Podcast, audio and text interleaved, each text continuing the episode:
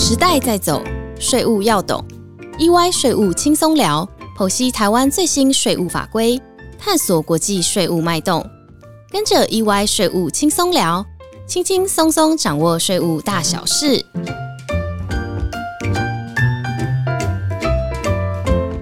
嗨，大家好，欢迎来到 EY 税务轻松聊，我是安永联合会计师事务所税务服务部职业会计师杨建华。嗨，大家好，我是税务服务部营运长刘慧文 Heidi。今天我们非常荣幸可以邀请到一位财政界重量级的大师，也就是我们中华财政学会理事长兼中国文化大学会计系教授徐伟初理事长来和我们聊聊。那说到徐理事长呢，他的专业领域非常多，有公共支出。个体经济学、财政学等等，也有相当多的研究成果。除了发表于国际学术期刊之外，那徐理事长这边也针对实务界人士撰写了跟财政政策及税负改革相关的书籍。让我们来欢迎徐理事长。大家好，我是徐伟初。那个谢谢我们这个杨会计师还有营运长海底的访问，谢谢，感谢理事长。那难得有机会请徐理事长来到我们的节目。那当然，我们首先想要请理事长，我们先来聊一聊最重要的财政大事。近期我们看到财政部统计，从二零一四年以来，那我们国家税收除了前年受疫情有一个啊短收的影响之外，有七年是超出预算的。那其中去年二零二一年总税收达到了两兆八千四百五十亿，那这个超过我们的预算目标多达了四千零三十四亿元。而且这个超预算的这个金额也创下了历史性的新高。那各主要的税目，当然就只有娱乐税，因为受到疫情的影响，没有达到这个目标而已。那其他税收皆创历史新高的水准。那尤其是以营所税、证交税及营业税贡献最多了。那我们首先想要请教理事长。对于我们国家税收连年超预算的这个观察，那它反映了什么样的内涵？可不可以请理事长来跟我们分享一下？好，谢谢海迪。嗯，我们在国家预算的这个支出跟收入上面来讲的话，事实上两个是层次不太一样。我们有关支出这个部分呢，我们常常讲一个萝卜一个坑。我们究竟能够花多少钱是被立法院啊通过的这个预算所框住，所以你要多花也不可以，那你要少花当然可以了。但是这个支出没有到一定的比例的话，我们事实上在这个部会，它在被评估的时候啊，事实上它会有失分的这个感觉。可能相对来讲，收入这个部分的话，就弹性会比较大。啊，因为收入啊，主要我们以这个税收来看的话，我们实际上收入你在预算的编列的时候，大概在十八个月以前哈，那么这个十八个月以前你做编这个税收的预估啊，实际上很难啊，对真正所面对的客观环境啊有怎么样的一个了解，所以大概都是根据一般正常情况来做预估。所以刚刚这个严院长提到的，我们有一年呢，他在实际上我们这个征收的水准是偏低啊，比我们的预算来的要低的。我们这里就是没有人想到啊，会有二零一九年年底呢是了 COVID nineteen 那个情况的出现，所以那年度啊，那个出现那个情况就是有短征的情形。可是后来呀，事实上我们本来就预估哈，这个 COVID nineteen 那么对经济环境会产生很大的影响。那可是台湾了，我们这个中华民国这个台湾那个，也许是得天独厚，或者是我们那个产业结构的关系，所以事实上我们那个经济成长率啊，那么除了在二零二零的时候稍微差一点之后，现在二零二一啊，我们现在估二零二二都是一个非常高度的一个成长，那个成长很可能在过去十年里面都难以看到的。那么所以税收啊，主要是跟那个经济成长是成为这个一定的关系啊，所以也许当年就是八个月以前就编预算，本来这个预算编率就会偏低。但是经济的情况并不如我们所预测的那么差的话，所以税收就会有这个增加的一个情况。所以这个四千多亿这个调整，一方面也是因为我们预估的基础是偏低，那另外一方面呢，事实上那我们这个经济表现啊，比我们正常的表现来的更好，所以有这个部分产生。所以我们称之为这个结构性的因素，那就是主要是来自这个呃预算在编列啊跟通过的时候，这种我们在法律结构上面所造成的影响。那还有一个因素的话，这个因素啊，财政部他们通常都不太愿意承认的，因为 通常啊，我们会有这个想法了，就是你这个找钱的单位啊，那能够超过了预算的话，那是一种绩效的表现。你假如事实上你假如低于它的话，那很可能就不符这个 KPI 了。你说这个是个问题，所以通常来讲，我们都有预算的支出会高估。那预算的收入，尤其是税收这个部分呢，会有低估的一个情况。我们看过去这个民主国家的这种有刚性的预算的一个体系底下，都会呈现这个结果。所以这是只是去年了四千多亿是有点太夸张了一点，要怎么处理它？那我们也曾经问过，那个钱增加了四千亿。那假如能够预估的更精确的话，那是不是很多事情都可以做啊？四千亿可以做很多很多的事情的话，但是这个因为刚刚所讲的基础啊，一个萝卜一个坑框住，也就是有很多钱在手上，你都不能够超过了立法院通过的那个部分。那四千多亿多出来钱怎么做呢？啊，有一部分啊变成我们的年度的预算的结余，放在这个地方啊，等到未来要用的时候我们再用。有一部分的话。我们这个财政部就会讲说，那我们就赶快啊，把我们这个部分的公债啊，把它赎回啊，一部分的借款把它还清，那么降低我们这个政府的整体债务负担。不，这个问题啊，事实还是个问题。他每年都这个样子的话，实在是不是个办法，因为这个税收的低估。啊，也许在税收呃科金的表现上来讲会有好处，可是会使得我们这个支出啊很多该花的钱啊没办法做。所以我们有以前有个想法，就是说对于这个尤其是啊以税捐啊收入作为它的主要的工作目标的这个财政部来讲，以后对它的 KPI 呀不应该以年度的税收啊作为它的达成率啊作为它的 KPI，我们应该给它一个五年的啊一个一个循环，在五年里面呢，那我们给你一个。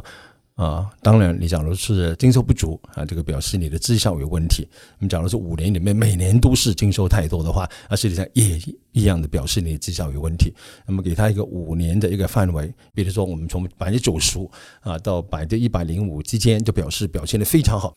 低于这个九十五个 percent，还是高于这个一百零五个 percent 对吧？都表示也许你在做这个税收预估的时候啊，要请求更多的这个帮忙，包括请专家学姐来做这个预测也是个办法，对不对？这个情形，所以就是一个比较中期的一个概念来看，是的，是的，是的，不应该用年度来看，是啊，因为这个经济情况的变动啊，很可能一年啊两年。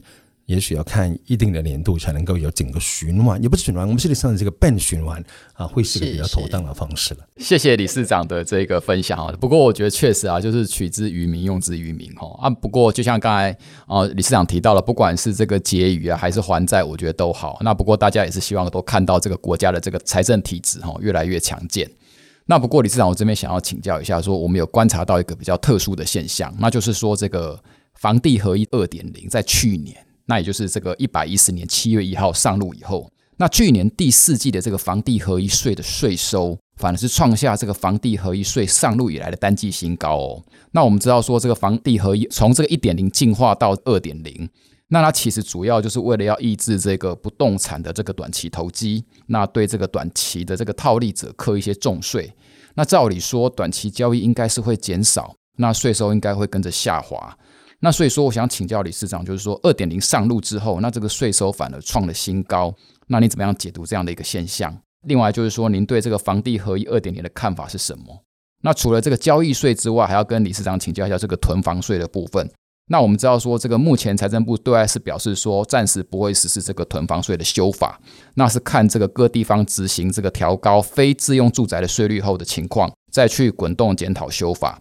那您是怎么样看待这个囤房税呢？那可不可以请您跟我们一并分析一下？对，我们先说一下有关呃房地合一十加课税的这个二点零那个部分。那么这个最高税率啊，到百分之四十五。那么这个税我们都知道嘛哈，它是对短期的房地产的买卖所产生的资本增值啊，也就是我们的 capital gains 所课的一个税。那么百分之四十五的一个税率啊，我们在我们国内看起来，在所有不管是对所得、对财产的课税当中，都是最高的一个税率。那我也很佩服我们这个意外啊，你们能够观察到，而这个税增实施之后呢？那么反正在第四季的时候，那个税收反而会增加。那为什么这个原因？那我就会把这个现象把它看成是一个所谓逃命的一个行为。当税率逃命逃命的行为，因为只要这个税率一提高，长期来讲，当你在投资的一个资产上面的时候，那你的资产报酬率降低的话，它相对的获利能力就会降低，所以一定有部分的资金呢会从这个资产流出去。那么有些投资人啊，投资在房地产上面的投资人，他是不太确定说他所持有的这个房屋啊，啊或者持有这个房地产，它的价格会跌多少。啊，不知道啊，不知道这个效果什么时候会发生。那么他手上只持有的房子啊，究竟会不会跌价呢？那么假会跌的时候，会不会跌到啊，实际上会产生亏损？所以在这个情况底下，是吧？很多相对来讲啊，相对来讲，我猜了，那这个呃，他的口袋没那么深，或者是这个资产没那么多啊，或者是啊，实际上他一看我买进了这个房地产，它的价格已经上升很多了，那是赶快趁这个时候脱手。就赶快趁这个时候脱手的话，我们这个租税里面有一个很有趣的名字叫 “branching effect”，直聚效果。所以一堆人呢都会把那个房地产拿出来之后，那么最少可以赚到百分之五十五。那么搞不好，你假如是一年之后，你说好我就等啊，等到两年啊，等到三年、四年之后，等这个税率降低我才卖。可是税率是降低了，但是搞不好那个资产的价值就已经没那么高。那么在这个情况底下，有啊，你这个赚一百块。能够赚个五十五块啊，那总比未来政府扣不到你税，因为你事实上你产生亏损的情况来的要更妥当。那究竟啊，长期来讲是不是真的这个样子，或者是我们那些房地产的投资人，他对于贡献政府税收有很大的兴趣，所以赶快把这个 把这个房子卖出去付税。那么这大概我们再看一年左右啊，就可以了解到究竟是不是真正这个情况会发生。囤房税这个问题啊，不管是囤房税也好。啊，不管是我们这个所谓西方这个地方政府利用我们这个在地方税法通则啊，或者是啊他们在我们这个财经收支划分法当中，那么赋予地方政府在房屋税上面，它实际上是有弹性调整的这个机制。那么两种方式啊，不管是直接由财政部啊通过囤房税的一个新的法规，那或者是去说服地方政府。提高非自用住宅，或者是我可以让你有两户的自用住宅以外的你所有的住宅的那个房屋税，把它税率做适当的调整。不管是哪一种方法，实际上都是长久以来我们所说的，在这台湾我们的税制啊，我们实际上对这个不动产持有的那个税负是相对来讲是偏低啊，相对来讲是偏低。所以不管是用囤房税，那或者是请这个拜托啊，敦促地方政府。啊，由中央用各种不同的方法了。也许你不好好做的时候，那我们以后我们在统计分配税款啊，或者是我们在补助款的分配上面呢，就对你比较不利的。不管是哪一种方法，那实际上都是希望能够稍微提高、合理的提高我们台湾，尤其是对非自用住宅的这个持有成本。那么这个都会产生效果的。不过我们要考虑一个情况，就是那么台湾还是有一定比例的居住者，他是用租房子的方式。那么，假如我们囤房税，那或者是提高非自有住宅的房屋税的税率，那么使得这个 landlord 啊，房地产的所有人，他的持有成本提高的时候，那一定会产生转嫁的现象，只是多多少少而已。那么在这个情形底下，那么对于这个呃租屋的人来讲，是不是也会有不利的现况产生？那个所谓不利啊，说实在的哈。啊，也不一定就是真的是他们是租屋的人哈。当然，我们可以了解到，也许比较高的比例啊，是相对在经济上面是处在弱势的一个分子。但是也有相当多啊租房子的人呢，啊，实上他是属于高所得，他就是外商公司在台湾啊，或者是他是家在台北，那么在啊其他地方也租房子，那么说还是有这个问题产生。所以我在想哈，假如囤房税要进行的时候。那一定会提高这个房屋持有的成本，但是对这个所谓目前的这个疯狂的房地产投资的话，不会产生很大的效果。呃，也就是你把那个税负啊提高到一倍啊两倍，这个还是对于持有成本增加还相当有限。主要问题是在台湾那个地方政府的税收，当然已经很大的一个比例是来自我们那个地价税，还有叫什么房屋税。但是这个比例相对着其他国家来讲，这个比例还是相对会比较低，所以并不构成很大的负担的。嗯，所以刚刚那个建华问到说我对团房税的看法，那我都想了，真的要课团房税对吧？那不如直接对什么呢？对你这个呃，你所有的住宅是出租用的，或者是你这个住宅放在那个地方实际上是属于空屋的啊，没有在用的啊，也许从那个部分来做。第一步的考量会比较妥当。呃，地方政府的财政问题啊，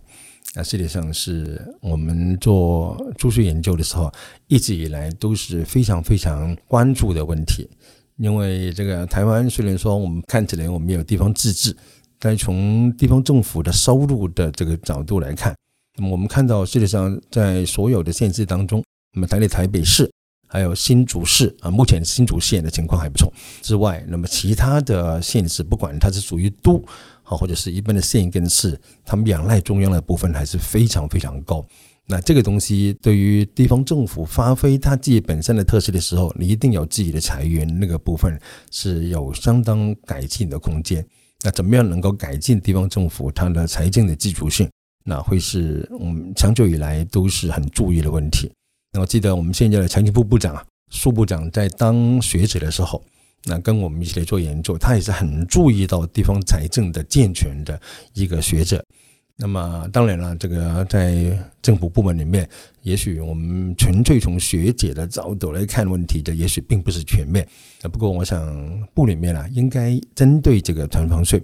还有就我们刚刚说说了啊，我们这个调整这个房屋税的税率的这两个议题啊，应该有注意到啊。等到时机成熟了，也许就有进一步这个说法。不过问题在哪里呢？问题就是说，那目前我们这个超征了四千多亿。那么这个有蛮多的钱呢，送到统筹分配税款当中。那么地方政府也分了不少钱，看起来是中央政府的租税的压力不大。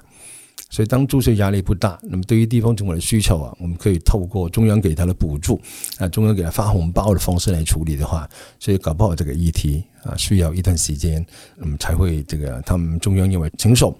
啊，没有其他的后遗症。那么他们才会把这个议题拿出来重新再做讨论。你问我的意见，我认为说我是支持的。那也许啊，并不把它称之为囤房税，好像这个你有房子多了就囤房，我就给你课税啊。也许并不是一个妥当的一个称呼。那改另外名字啊，我们就是非住用住宅的税率做调整，也是一个可以做的方式。嗯，这是一个比较专业的名词，对不对？是是是，了解。好，我们非常谢谢理事长这么精辟的分析。那啊，理事长，刚刚我们前面提到说，我们的税收超预算的原因，OK，另外一个税种就是征交税，它也是贡献非常多的。那就我们看到的一些资料，征交税相较于去年的同期是增长了一千两百三十一亿，那这个成长率也高达了百分之九十四。那这是不是可能与政府在当中减半课征征交税？那这个税率由千分之三降至千分之一点五的这个策略性的减税政策是有关呢？那当然，这个政策是可以使股票交易的成本来降低，有助于股市来蓬勃发展。那又可以兼顾增加税收。那我们想请问理事长，就是您对于呃证交税这个当冲降税的看法是什么呢？那我们又看到立法院在去年底三读通过这个证交税当冲降税，再延长三年，一直到二零二四年底。那我们也知道，说外界其实有不同的看法，他们认为这个当冲降税实在是不太适合在常态化，以避免鼓励投机。那理事长，您对这个部分的看法呢？我我先说说看，这个呃，我们当冲的啊，就是当日冲销了，那么这个征交税的税率哈，那么这个又在延三年，那么这个二零二四年的时候，那么这个当它到期的时候，未来的情况会如何？那我举个例子。那个例子是跟我们这个土地征集税这个部分是有关的。我们这个土地征集税啊，那么以前那个税率是非常高的哈，在二零零二年以前，那个土地增值税的税率啊是百分之四十五十六十啊，最高的税率是到百分之六十。当然啦，税率很高，但是因为这个税基的关系哈，那个税基的计算，所以那个实质税负也许并不那么高，但是还是相当高、相当高的一个税率。那在二零零二到二零零五年的时候，那么当时因为这个房地产的交易啊并不好，那么这个政府啊因为说房地产总是我们这个产业的火车头嘛，嗯，所以呢就为了鼓励这个房地产的交易啊，所以就把那个税负把它降到一半。那么当然了，后面的结果我们都知道，就是二零零五年就到期了，检讨的结果呢就一不做二不休的，就直接把我们那个土地增值税的税率就直接把它降低。所以我会常讲说，当一个税率是已经降低的时候。啊，而且是行之有一定的时间了，很难去把它重新再提高。唯一的一个例外，就是在两千零一十八年的时候，我们那个盈利事业所得税的税率啊，从百分之十七啊底薪的百分之二十。还有一个就是当年在张胜和部长当部长的时候，把我们这个个人的这个综合所得税的税率啊，最高从百分之四十啊上升到百分之四十五。那么这两次的税率的提升啊，是我回台湾。唯一看到的两次成功的把这个税率把它提高，那其他的实际上都是减税。这个减税之后呢，就是我不能说是一失足成千古恨，这样不太好听，就是一路侯门深踩啊，就是税负都提不起来。所以我猜那个当初的那个交易税、那个税率减半的这个结果，这个政策，那么到了到期之后还是会继续下去，那这是一个问题。那么第二个，我们所看的就是这个当中的这个部分了。当然了，会导致我们这个税收增加很多。我们刚海蒂也讲过了哈，你看我们那个经交税，那么拜托了，一年能够敲进一千亿以上的这个怎么一回事啊？这样，我我记得在某一个场合的时候，我们曾经这个请教这个财政部部长啊，部长说在编二零二二年的预算，就是这个年度的预算的时候啊，有关这个税收这个部分的编列，他们采取怎么样的态度？啊，好日子啊，不会永远都在。美国把利率提高的时候，那么影响到资金市场，那么影响到我们这个股票市场，那这个净交税的税负啊，那个税收啊，也许就没那么多。那么部长已经讲过了，那我们还是啊，相对来讲采取比较保守的一个估计，所以哈，并不会说因为我们不定的呃，二零二一的时候净交税的税收增加那么多，那我们同样会编列那么多这个税收有这个情况。但是我猜，那么这个股票市场里面这个交易的情况，假如维持目前那个情形的话，那我们那个定交税的啊这个税收还是会超支啊，还是会超支。有一个问题，我会希望能够跟我们所有的安永的忠实的粉丝啊，我们的听众，我们共同来分享。一般来讲啊，我们在税率的定定上面，我们是因为它不应该针对不同形态的投资行为啊，给它差别税率。因为给它差别税率的时候，基本上。你就认为说啊，比较税负比较低的，那税率比较低的那个就需要我们去支持它啊，需要我们去鼓励它。但是我想这个当中啊，我想也不是一个值得我们去哈鼓励的一个行为，因为政府对于投资人在股票市场当中的这个投资交易啊，它的持有期间应该采取是中立的一个态度。啊，我们也不方便把那些短期交易的，我们这个早上九点买，这个这个中午十二点把它卖出去的，把它视为一种投机行为；，把它持有三个月才去卖的，就把它视为一种投资的行为。我不认为这个是一个妥当啊，投机。Speculation 跟投资在股票市场当中啊，我认为是无差别的。你也就是投资，你发现我这个股票它已经上涨了百分之五十，你还你认为说未来不太可能会有再上涨，或者不把卖出去的话，那这不是投资了啊，那变成愚忠了。哎呀，这我我都认为说政府本来就不应该针对不同时期的持有，然后就来把它啊用这个不同的税率来处理它。那可是问题是，目前的情况就是这个样，所以本质上我是不赞成当中减半的这样的一个措施。可是问题是，这个政策已经做了，那又怎么样呢？我们常讲的说，不，我们看这个税率的影响的时候，啊，我们应该不是光看。这个税制执行的时候啊，可能什么事情都没有变动，会产生什么效果？我们想讲啊，这个这个是谁的说法呢？他说所有的生物啊啊都会找出来他自己的出路。侏罗纪公园 是不是侏罗纪公园里面说？我发，可是我记得是我们这个某一个这个内阁的阁员，他也是说的。OK，一个税负一个下去的时候，也许这个税负本身是扭曲的，可是我们这个经济行为会改变。我们就举一个例子，比如说当初。这个交易税税率减半的话，就会有比较多的当中的行为产生的时候，那当中所能够产生的这个利润呢，报酬啊，就一定相对来讲就比较低啊，所以也许的比较低的啊，所以承受比较大的税率。我我想讲一个故事，就是说这个税负下去的时候啊，这个不同的税制下去的时候，那这个被课税的人呢，他本身会采取这个行为，那这个行为常我们讲说，就毕竟是从一个部分均衡。变成一般均衡了，那怎么说呢？就是看起来是只有这个市场受影响，而实上一下去的时候是整个市场都会受影响。再加上我们这个资金的流动，再加上我们手机投机形态的改变啊，都后来啊，这是不同的税负所造成的影响啊，基本上都是一样啊，都是一样。所以从这个角度来看的话，假如能够 back to the future，我们能够回到原来的地方，该不该当中减半？我不赞成。可是目前已经有了这样的一个情况的话。它所做成的效果会不会是一个负面的？就是导致我们那个股票市场热了不得了了，都是投机的行为。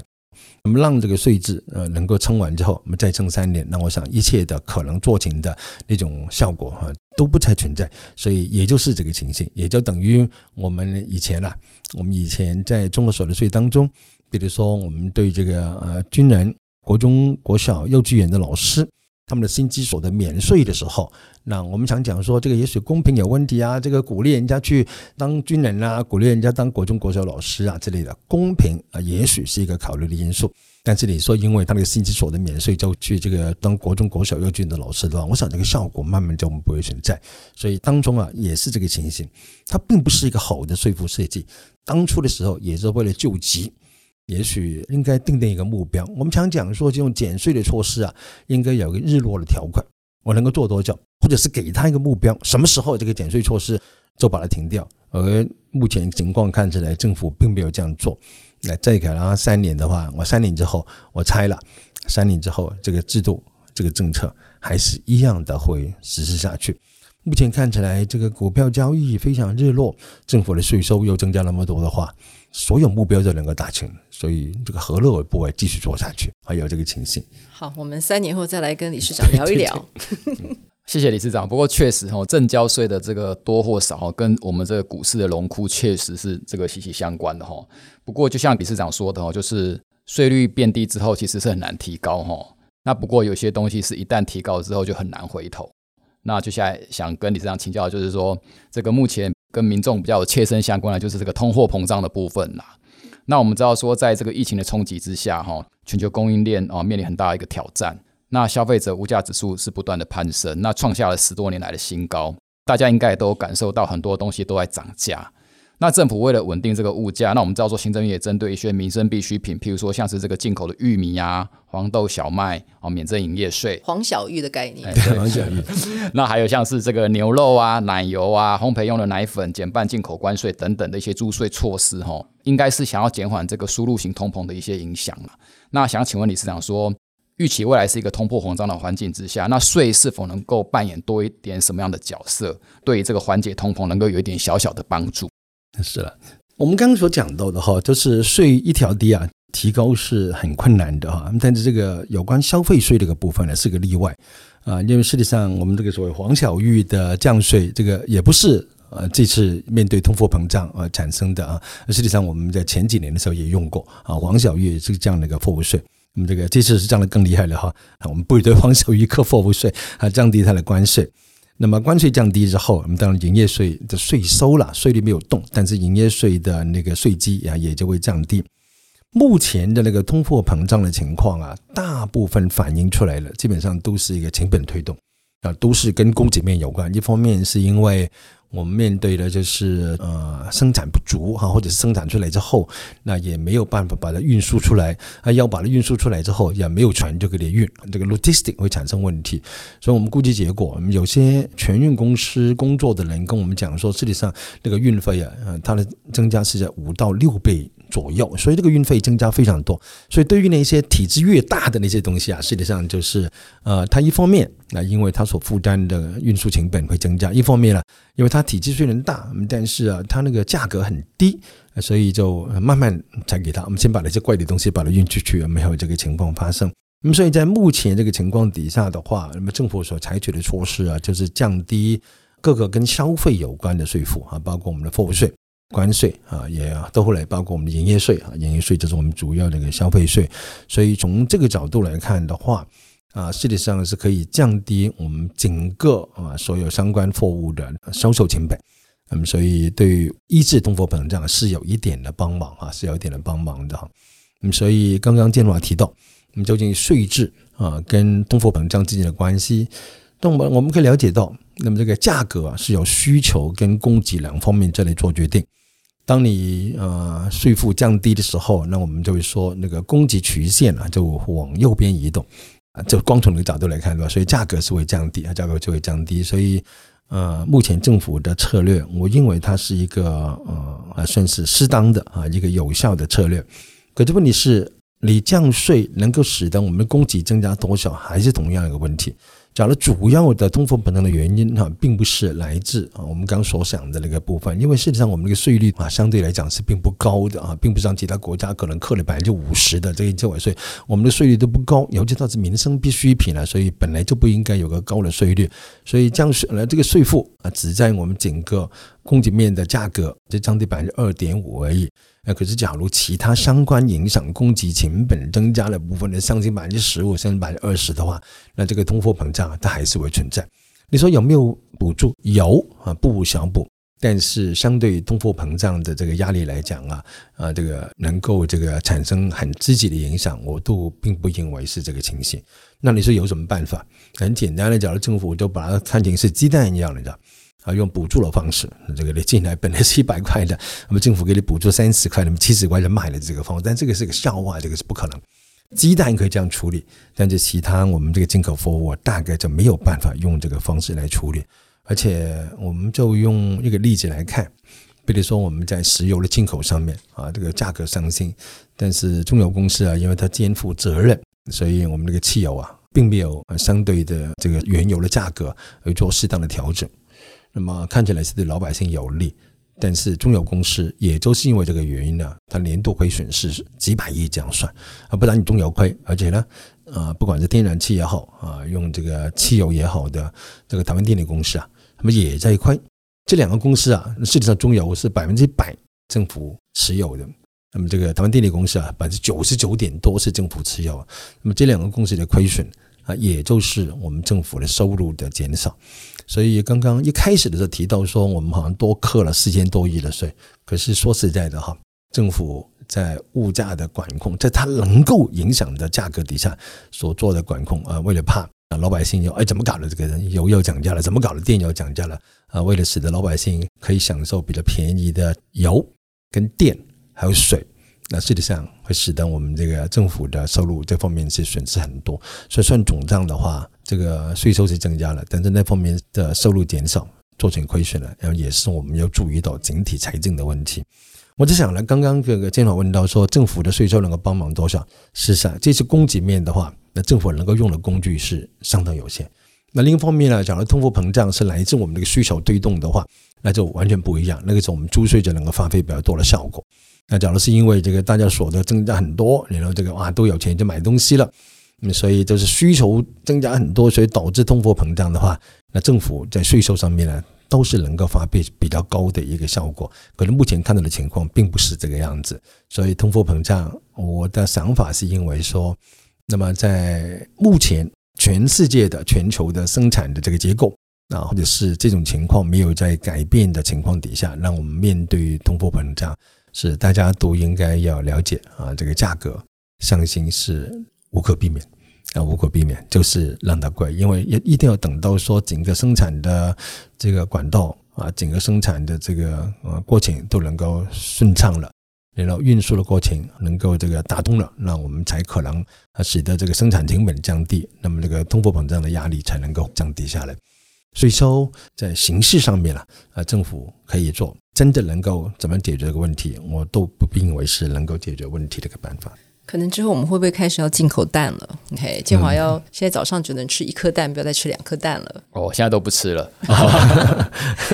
嗯，好，我们谢谢理事长非常精辟的分析。那我们最近看到，就是 OECD 也发布了全球最低税负制。也将在明年，也就是在二零二三年上路。那这个最低税负制是针对，就是连续四年间有两年营收达到七点五亿欧元，那大约是新台币两百四十亿元的跨国企业集团来课税。那在各个税捐管辖区的一个营收都要缴纳百分之十五 percent 的最低税负。那若是在当地纳税义务低于十五个 percent，母公司的啊税捐机关则有权对于该跨国企业集团来进行差额的这个补税。也就是说，跨国企业集团无法再透过各国的一些税制的一些差异来做一些税负的一些规避，那使得母公司所在国的税基来流失。那我们想请教理事长。就是在接轨国际、维护税收的前提之下，那您对于我们国内税法未来改革的方向及期许是什么呢？是我们接下一题。那么这个议题啊，这个是全球最低税负制这个议题啊，实际上是。呃，也讨论相当多。我们刚海迪讲的说，那我们该怎么？我我从两个不同的角度来看。那第一个，我们从政府啊，他能够做些什么事情来看。那当我们也了解到，那么政府的相关部门，那么主要是财经部里面的像各区的税局啊，都有注意这个问题。还有就是国际财经师啊，还有就是赋税署。他们都注意到这样的一个问题。那第一个，我们想都是说，这是他们盯住就是百分之十五的这个最低税负的那个税率。那么他说好吧，那我们就来定一个，因为我们虽然说我们这个盈利事业所得税率是百分之二十，但是因为我们这个政府啊，对这个盈利事业是多所关照啊，给他很多时候是提供了非常非常多的优惠措施啊，就比如说你这个啊做什么啊也有优惠，那鼓励你做这个事情也有优惠啊，这个所以很多很多的优惠措施。我想这个呃，在二零一零年的时候。那么曾经有一次非常非常重要的一个赋税改革哈，就是我们当时推动的就是，呃，要把啊对不管是对企业啊，不管是对这个个人，那尽量把那个优惠都能够把它缩小。我们常讲了，那政府就鼓励什么事情，然后你不做的时候，那我就给你钱补助你。那这个前提就是政府知道啊，什么事情该补助，什么事情应该鼓励。那我们假设政府的知道的话呢，也许我们对政府的期待是太高哈，太高。所以当年度的时候，个很重要的赋税改革措施啊，啊，就是把这个尤其是对企业的这个赋税优惠，尽量把它缩小，啊，说到了范围很小很小的一个情况，人才培训啊、研究发展的、创造品牌之类。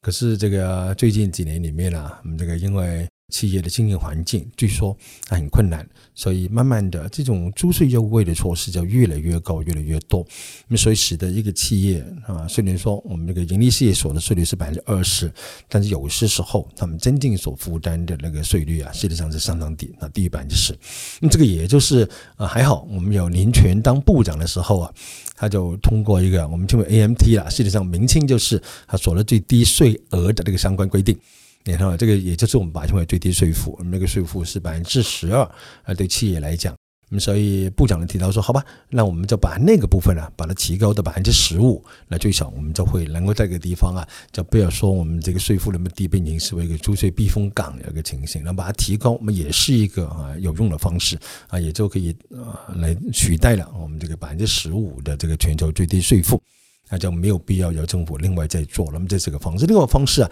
就是 CFC 跟 PEM。我想这两个名词啊，这个会计师一定是非常了解啊。这两个东西也是我们这个立法已经通过了。我们究竟什么时候执行，这个一定要加快。同时，另外一方面呢，我们从企业的角度来看的话，我都认为说，企业你不要想着说这个都是政府的事，事实上没有，这个不是只有政府的事。而实际上，当其他国家在执行这个政策的时候，啊，对企业本身。也是有相当的影响，所以企业要怎么去面对这种变革呢？那这个情况底下，我们都认为说，企业的本身啊，应该有一个在财务部门底下啊，成立一个税务部门啊，面对的是全球各个国家的那些税局越来越精明的税务人员了，那么对你的查缉啊，对你的这个调查或者呃管辖啊，这个你要注意的。那另外一个部分呢，呃，说实在的哈，我我都认为说，企业应该寻求外在的帮忙。包括我们这个专业顾问公司啊，也许是啊有有全球这个科学经验的我们这个会计事务所，当然 EY 是一个，我们还有很多都是相关的部分啊，请他们来提供适当的这个协助。当然，这个公司的经营成本会增加，但是这个经营成本的增加是在强化公司治理，我想这个成本的基础是值得的啊，值得的。还有一个，我都认为说，政府是不是考虑有另外一个可能的做法？就是由政府部门，尤其是税局或者是财政部，成立一个单位，这对企业提供最基本的啊，究竟这个国际上面的局势是如何，他们的当地的税法规范是如何，提供这些协助。透过企业的本身啊，透过外部啊，我们这个专业机构的帮助，那再加上政府的助力的话，我想不管是从政府部门或者从企业部门来讲，那么面对这样的一个变革啊，都应该有足够的能力啊，来维持他们这个永续经营，或者是做更好的发展的一个可能，大概就是这个样子了。感谢感谢理事长，谢谢理事长这么精彩的分享哦。那今天谈了这么多议题，包含了国内财政啊。国内税制啊，还有国际税制啊，那甚至是一些比较热门的议题，我觉得理事长总是能够用这种浅显易懂，然后条理清楚的说法，哈，让大家了解一些重大的议题。那也让我们对这些财政数字的变化，还有相关政策背后的更深一层的意涵，更多的了解。那我们自己真的也是受益良多。真的非常接地气，非常感谢理事长。那我们也希望说今天的分享对各位听众有所帮助。那如果各位想要进一步来了解我们各项的税收及国家财政间的一些相关的议题，欢迎与我们安永联络。那谢谢大家的收听，我们下周一再见喽，拜拜。OK，谢谢谢谢谢谢拜拜雷长，谢谢谢谢你们，拜拜。